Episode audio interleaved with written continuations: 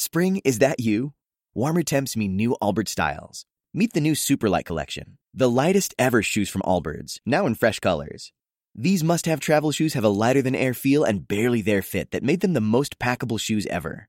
Plus, they're comfy right out of the box. That means more comfort and less baggage. Experience how Allbirds is redefining comfort. Visit allbirds.com and use code SUPER24 for a free pair of socks with a purchase of $48 or more. That's A L L B I R D S.com, code SUPER24. Nous sommes en guerre. Moi, moi, je, personnellement, je m'étouffe. Accélère Accélère Ils sont aux ordres du pognon Faut laisser la star tranquille.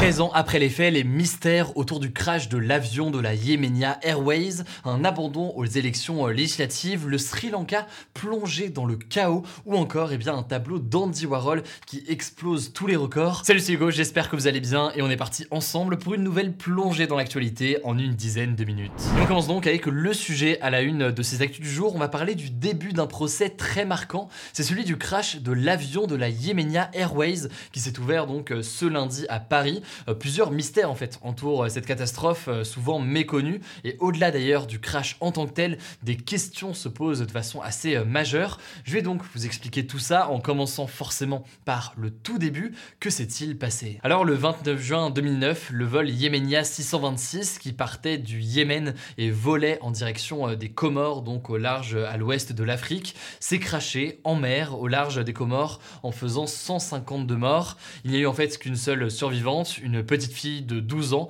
Baya Bakari, qui est restée accrochée à un débris d'avion pendant 9 heures avant d'être sauvée par un pêcheur. Alors les corps de tous les autres passagers décédés, eux, n'ont jamais été euh, retrouvés, dont ceux donc euh, des 66 Français qui étaient euh, présents à bord. Et d'ailleurs, pourquoi est-ce qu'il y avait autant de Français à bord? Eh bien, c'est parce que c'était en fait un vol entre Paris et les Comores, mais avec une escale au Yémen, avec donc un autre avion entre le Yémen et les Comores, d'où la présence donc de Français. Mais alors, sait-on aujourd'hui pourquoi est-ce que l'avion euh, s'est crashé? On ne sait pas précisément en fait ce qui s'est passé, mais on sait que quelques minutes avant euh, l'heure d'atterrissage prévue, et alors que d'ailleurs les moteurs étaient à pleine puissance, eh bien l'avion a percuté la mer et a coulé. Et en fait, grâce aux boîtes noires de l'avion qui enregistrent donc tout ce qui se passe dans euh, la cabine et qui ont été retrouvées, eh bien on a quand même quelques indices, et notamment la trace des derniers échanges dans le cockpit, avec notamment eh bien, des personnes à bord qui criaient de l'eau, de l'eau, on est perdu. Alors on sait que c'est ni vraiment à cause de la météo, c'est pas à cause de la foudre ou encore euh, d'un missile.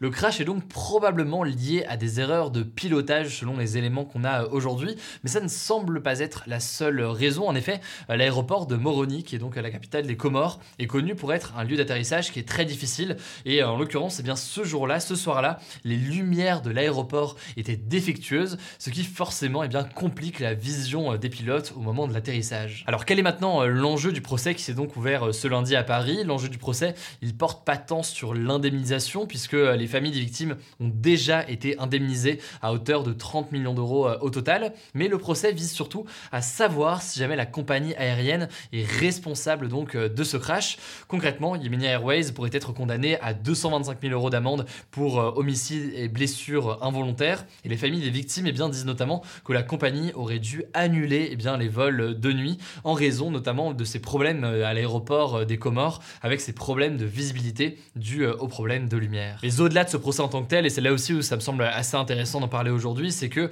euh, ce procès, c'est aussi euh, l'occasion d'aborder ce que certains eh bien, définissent comme des avions poubelles. Il faut savoir que l'avion qui a coulé avait été contrôlé par les autorités françaises en 2007. Il avait été jugé en mauvais état et donc il n'avait plus le droit de voler en France. Donc il avait fait en l'occurrence du Yémen aux Comores, mais il aurait été incapable de faire de Paris aux Comores puisqu'il était interdit en France. Et selon euh, la présidente de l'association SOS Voyage aux Comores, en récupérant et en recoupant euh, les témoignages, on s'est rendu compte que c'était très courant que euh, les vols soient dans des vieux avions en mauvais état vers cette destination. Et dans ce cas précis, visiblement, eh le crash ne serait pas dû à un vrai problème matériel, mais tout de même, il y a des accusations plus larges, vous l'avez compris, qui sont, portées eh bien, contre ces compagnies, notamment parfois sur le manque de formation de ces pilotes. Par ailleurs, les familles des victimes s'étonnent et même eh s'indignent du fait qu'on ne parle pas tant que ça eh bien, de ce crash dans les médias, et ce alors qu'il a fait de nombreuses victimes, et que d'autres crashs qui concernent davantage de pays occidentaux, par exemple,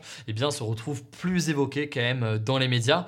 Bref, quoi qu'il en soit, il aura fallu 13 ans pour avoir un procès, notamment parce que de nombreux documents sur la compagnie aérienne sont au Yémen et que ce pays est en guerre civile depuis 2014. C'est d'ailleurs un autre sujet absolument majeur dont on a beaucoup parlé et qu'on continuera à évoquer dans les prochains jours. Mais tout ça pour dire que le procès a pris donc beaucoup de temps. Il se tient donc en ce moment en France. Les enquêteurs français d'ailleurs accusent les autorités du Yémen et des Comores d'avoir assez peu coopéré euh, dans cette enquête. Quoi qu'il en soit, eh bien, on verra euh, ce qu'il en est évidemment dans les prochains jours. Allez, on continue avec les actualités en bref on commence avec cette première information d'abord. Le journaliste et militant euh, de gauche Taab Ouaf a finalement décidé de retirer sa candidature aux élections législatives. Il était candidat pour la nouvelle Union populaire écologique et sociale, la NUP donc, qui est donc cette alliance qui regroupe la France insoumise, Europe Écologie Les Verts, le PS ou encore le Parti communiste français. Et euh, ce retrait de candidature s'est fait en raison, je cite, d'attaques sans précédent. Il a en fait publié un communiqué cette nuit euh, sur Twitter dans lequel il explique eh bien, devoir subir quotidiennement des insultes ou encore euh, des menaces de mort et qu'il préfère donc se retirer de la vie politique. On en parlait hier, c'était sa candidature a suscité énormément de réactions et de critiques, notamment car il a été condamné pour injure raciale, une condamnation pour laquelle il a fait appel. De son côté, le leader de la France Insoumise, Jean-Luc Mélenchon, a déclaré qu'il regrettait, je cite, de ne pas avoir su le réconforter autant que nécessaire pour le convaincre donc de maintenir euh, sa candidature. Et donc ce retrait de candidature a été acté euh, donc euh, aujourd'hui par Tahaboua. Deuxième actualité, on en a beaucoup parlé ces derniers jours, on continue à en parler aujourd'hui. 20 femmes qui accusent l'ex-présentateur du JT de TF1, Patrick Poivre d'Arvor, de violences sexuelles ont décidé de témoigner à visage découvert pour le média en ligne Mediapart. Certaines d'ailleurs pour la première fois comme ça à visage découvert. Elles ont en l'occurrence entre 28 et 63 ans. Elles dénoncent des faits qui auraient eu lieu entre 1980 et ces dernières années. Elles ont toutes témoigné d'ailleurs dans l'enquête judiciaire contre Patrick Poivre d'Arvor. Alors de son côté, Patrick Poivre d'Arvor, qui n'a pas répondu d'ailleurs aux sollicitations de Mediapart, conteste, je cite, toute violence sexuelle ou non à l'égard des femmes qui l'ont accusé selon euh, son avocat. Et d'ailleurs, il a porté plainte de son côté euh, pour dénonciation euh, calomnieuse contre 16 d'entre elles. en tout cas, je me voulais retrouver donc le témoignage de ces 20 femmes, eh bien je vous mets le lien euh, directement en description. Troisième actualité sur le climat cette fois-ci qui mérite qu'on vienne l'expliquer et comprendre vraiment de quoi il s'agit.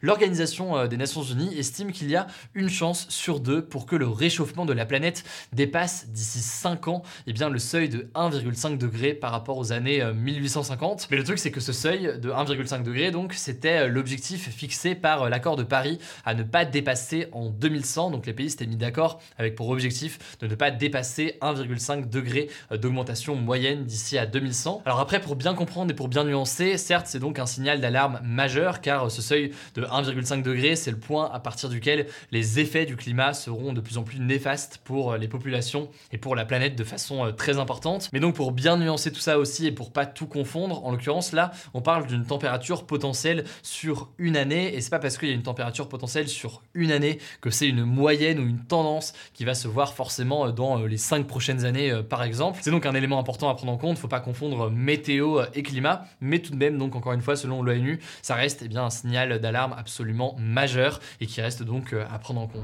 Pour la quatrième actualité, je voulais vous faire un point sur la situation actuellement au Sri Lanka, donc un pays situé dans l'océan Indien. Là aussi on en a beaucoup parlé, on en a parlé aussi d'ailleurs récemment sur notre compte Instagram dans les actus du jour, mais en fait depuis deux mois le Sri Lanka traverse une grave crise économique qui fait suite notamment au Covid, mais plus globalement en fait à une très mauvaise gestion euh, du pays. Les habitants manquent de tout, de nourriture, de carburant, de médicaments, d'électricité. Et cette contestation avait donc poussé le gouvernement à démissionner euh, au mois d'avril. Ce lundi, c'est au tour du Premier ministre de démissionner face aux violences qui deviennent euh, absolument hors de contrôle.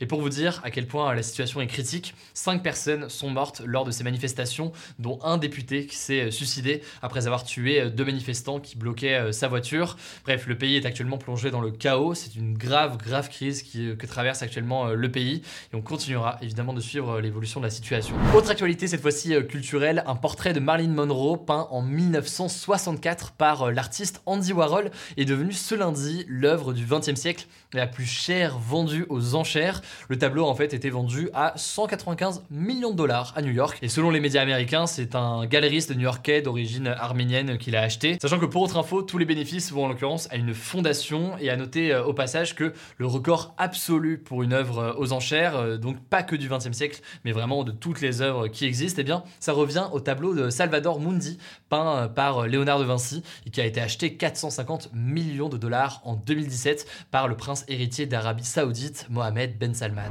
Bon, et dernière actualité, histoire de finir, une annonce très rapide, vous l'avez sûrement vu, mais une bande-annonce de Avatar 2 a été dévoilée, 13 ans donc après la sortie du premier film, et la sortie donc du film Avatar 2 est prévue le 14 décembre 2022. Il faudra donc attendre encore quelques mois. Voilà, c'est la fin de ce résumé de l'actualité du jour. Évidemment, pensez à vous abonner pour ne pas rater le suivant, quelle que soit d'ailleurs l'application que vous utilisez pour m'écouter. Rendez-vous aussi sur YouTube ou encore sur Instagram pour d'autres contenus d'actualité exclusifs. Vous le savez, le nom des comptes, c'est Hugo Décrypte. Écoutez, je crois que j'ai tout dit. Prenez soin de vous et on se dit à très vite.